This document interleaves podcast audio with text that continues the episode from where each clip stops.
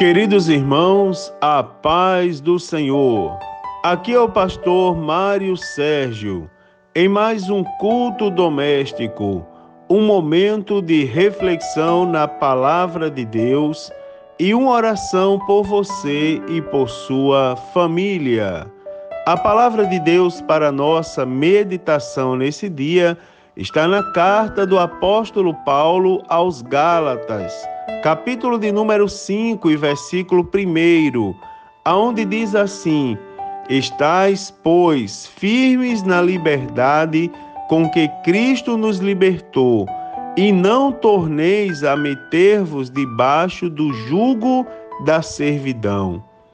Queridos irmãos, que palavra abençoada a todos nós. Uma, um alerta do apóstolo Paulo enviado aos crentes da região da Galácia e que, como epístola, chegou a cada um de nós nesse dia, nossa casa, nos chamando a atenção para que nós permaneçamos firmes, irmãos, não é? Estar firme significa algo que não é, que não se, se move. Estar firme significa algo que não se solta, que não se desprende, não é? Algo que não se dobra, não é? E a recomendação é estar firmes, irmãos. Agora firmes em quê? Na liberdade com que Cristo nos libertou. Irmãos, interessantíssimo servir a Deus. Não é muito interessante servir a Deus. Uma vez um, um, um, um grupo de novos convertidos chegou, é, chegaram para mim questionando, Pastor Mário, será que nós somos verdadeiramente livres? Não é? Nós podemos dizer que somos livres? E eu disse, claro que sim, nós somos livres. Mas como que nós somos livres se nós temos que ir à igreja, se nós temos obrigação de ler a Bíblia, se nós temos obrigação e obrigação e obrigação como é que nós podemos abrir a nossa boca e dizer que somos livres? Irmãos, claro que nós somos livres. Preste atenção aos efeitos. Às vezes as pessoas é, elas, elas comparam a liberdade ao que elas têm que fazer. E elas acham que o não fazer é sinônimo de ser livre. Preste atenção, irmãos, que é exatamente o contrário. O, a liberdade se percebe a liberdade pelos seus efeitos, pelo que ela acrescenta na nossa vida. Preste atenção que liberdade acrescenta paz, liberdade acrescenta alegria, liberdade, irmãos, acrescenta regozijo, né? acrescenta é, é, é poder de decisão. E os irmãos percebem que tudo isso nós encontramos quando passamos a ser um seguidor de Cristo. Uma vez eu comparei a liberdade e essa história de obrigação às leis de trânsito. Eu disse: você quer saber o que é ser livre?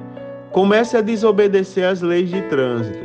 Porque algumas pessoas pensam que por não obedecer são livres. Sou livre, então vou acelerar e vou fazer e desfazer.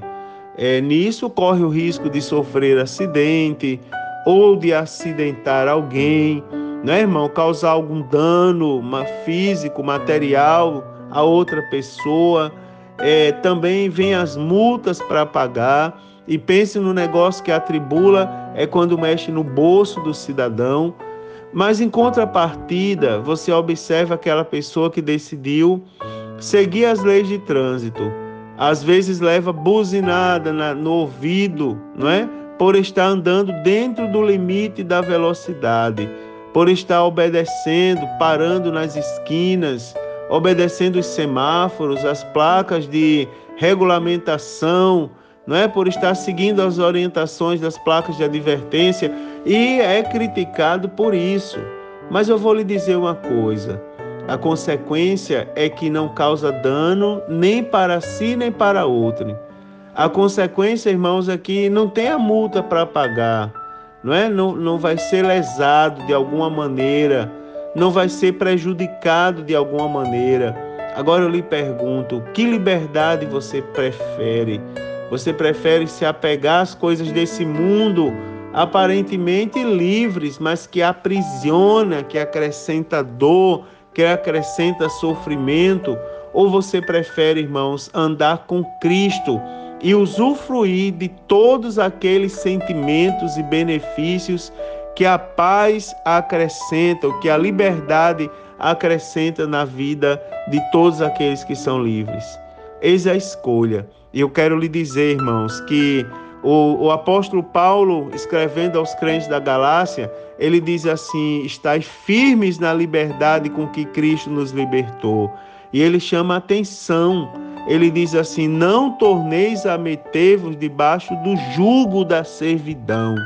Acredite, o vício acrescenta jugo. Acredite, irmãos, os mal, maus costumes acrescentam jugo. A não é? Inobservância às leis acrescenta julgo, não é? Agora Jesus Cristo, ele acrescenta liberdade e paz. Que Deus abençoe mais a nossa vida e abençoe também a nossa família. Eu quero orar por você nesse momento. Senhor Deus, eu apresento a ti mais uma vez a vida de todos os teus servos, todos os teus filhos que participam comigo deste culto doméstico, que participam desse momento devocional juntamente com sua família. Te peço a tua bênção, Senhor, sobre a vida do teu povo, sobre o lado dos teus servos, sobre o sonho, o desejo que há no coração, a necessidade que há na casa. Eu sei, Senhor, que o Senhor conhece e eu te peço vitória sobre a vida dos teus filhos nesse dia. Em nome de Jesus, Senhor, te peço a alegria do teu Espírito Santo, a paz, aleluia, que excede todo entendimento e que a tua presença acrescenta em todos nós. Te louvo, Senhor te agradeço, te peço mais uma vez, abençoa os teus filhos e a sua família, em nome de Jesus. Amém. Agora, queridos, recebam uma bênção. O Senhor te abençoe e te guarde.